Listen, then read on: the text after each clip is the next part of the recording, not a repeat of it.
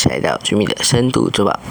本周带大家来看的是，别再把 Google 安全提醒当当成诈骗，必学三大技巧保护 Google Play 使用安全。在节目开始前呢，我们有呃有想要事先让你知道，根据 Google Play 调查。在台湾用户遭遇各自外泄的比例高达百分之七十。另外，有过半数的使用者密码设计太过简单，有百分之八十六的人呢，则会把单一密码重复用在多个网站上，迟迟没有做更改。那 Google Play 作为开放式平台，该如何维持安全性呢？开放式系统真的比较危险吗？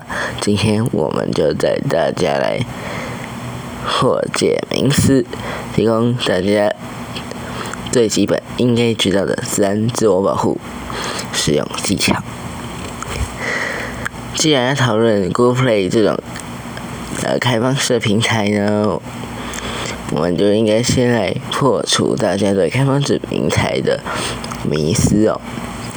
Google Play 开放式平台包含应用程式商店的生态系，像是硬体装置、软体侧载以及开放式的生态系列，到底是哪一个比较容易会被恶意程式所扰呢？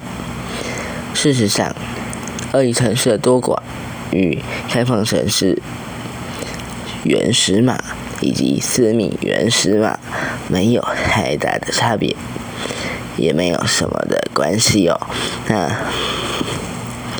是那相比起来，开放式的原始码会比较安全，毕竟所有原始码都看来自一群开发者，大家可以共同来审视这个安全，这个城市码是否有问题。反倒是十米的原始码比较容易会有埋藏多年的漏洞。倘若手机制造商本身内建的系统并未通过自然标准检测，那这些标准呢，例如是这型手机系统内建软体自然标准。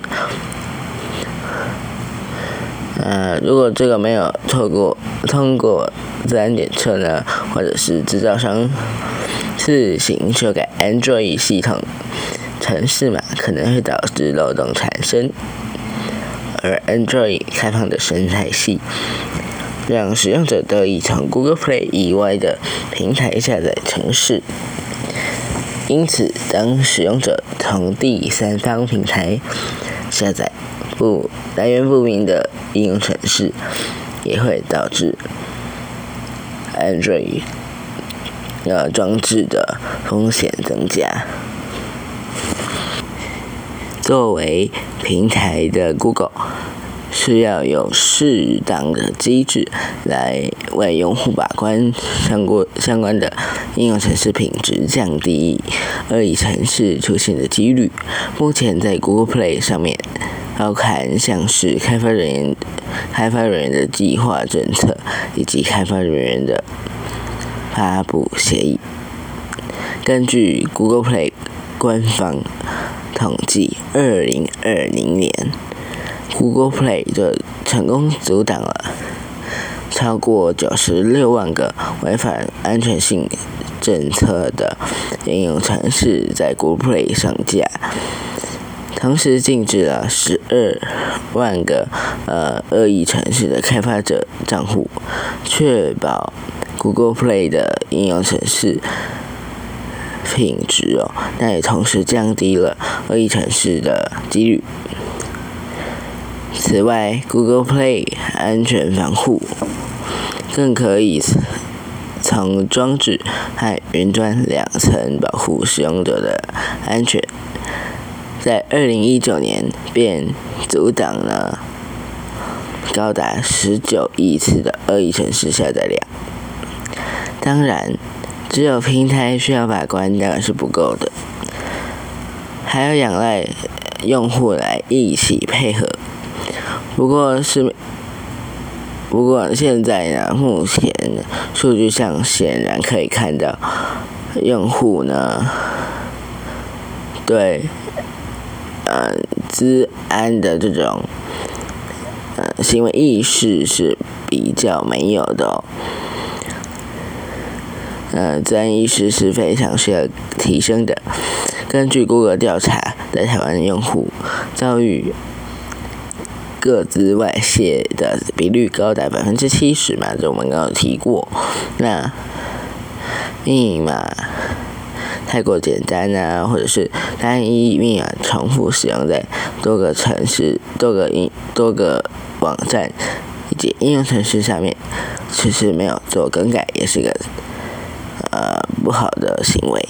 那以游戏玩家来说，出现账号被盗用的情况，可能是由于玩家们在虚拟道具交易平台常透过账号密码作为交易使用，容易受到不孝人士来窃取。Google 呼吁用户遵守三步口诀，保护使用者账号安全。任何平台系统都无法完全阻挡潜在的有害应用程式。针对呃使用者的账号安全、良好习惯以及避免遭到恶意程式攻击哦，都是非常重要的。那 Google Play 官方就分享了三步口诀，使用呃来协助使用者维护资讯安全以及。隐使用者隐私安全。第一个不是不不下载来路不明的应用程式，使用者必须辨识与预防在应用在恶意的程式之后，再决定是否要下载。也就是呢，要先确定它是一个呃正呃正常的，不会潜在不会有潜在的。病毒的城市网站，提供城市提供网站才可以进行是否下载的动作。第二个步，不盲目允许应用城市的要求。预先嗯，使用者必须预先了解，呃，Google Play 安全防护针对每个应用程式显示的摘要资讯。劝这些应用程式存取资料的程度是或呃到底是在到底是到哪里呀？譬如说呢，它是在你一直，它是在只有开只有你开始开启 app 的时候才会使用啊，或者是一直都会啊，不管你有没有开都会使用，这也是个非常重要的点。第三个步呢是不要来松懈警觉，尽管已经做足了准备，并且确认城市安全性，但却随着呢科技的进步，恶意城市总是会寻求呃防护网的破口，就是城市的 bug 来侵入，使用者必须随时。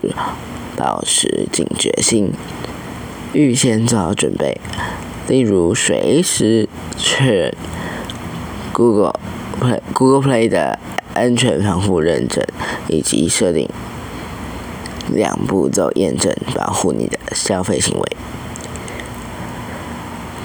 那在这边也提醒了各位，千万不要来忽略安全性警告。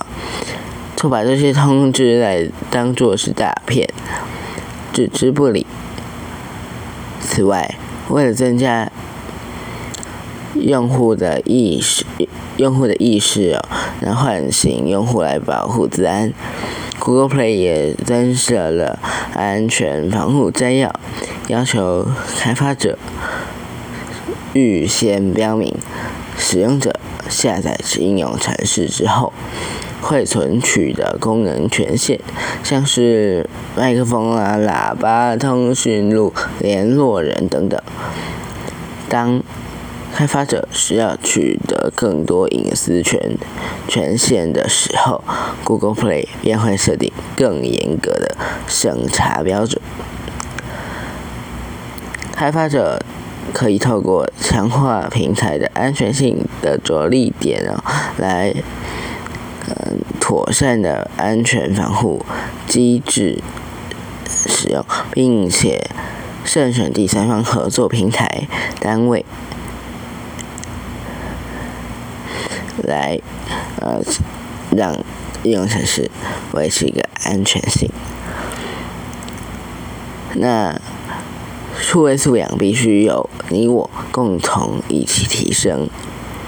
透过 Google Play 平台，开发者以及我们使用者三方携手，可以来打造出呃更安全的平台使用体验。相信这一集的节目呢，能让你收获良多。那也希望你千万不要来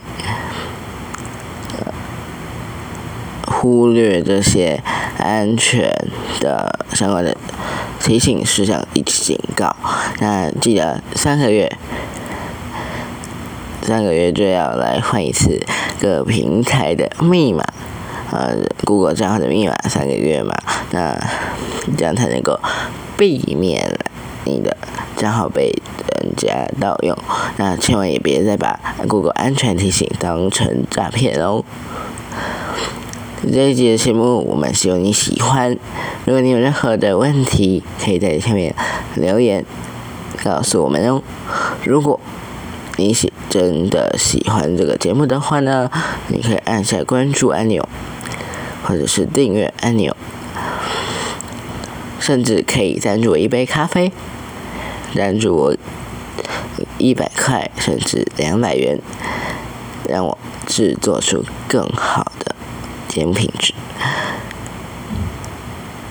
如果你真如果你喜欢的话呢，也可以到我们的 Facebook 上面搜寻“居民的深度周报”，加入。按赞行列，那加入我们的粉丝团，按赞追踪，你就可以随时获得本节目的相关资讯哦。本集非常感谢关于评论网媒体集团 Inside Inside 和网络趋势观察提供资料给我们做使用。谢谢 Inside Inside 的网络趋势观察。玉米的生存珠宝，我们下次见，拜拜。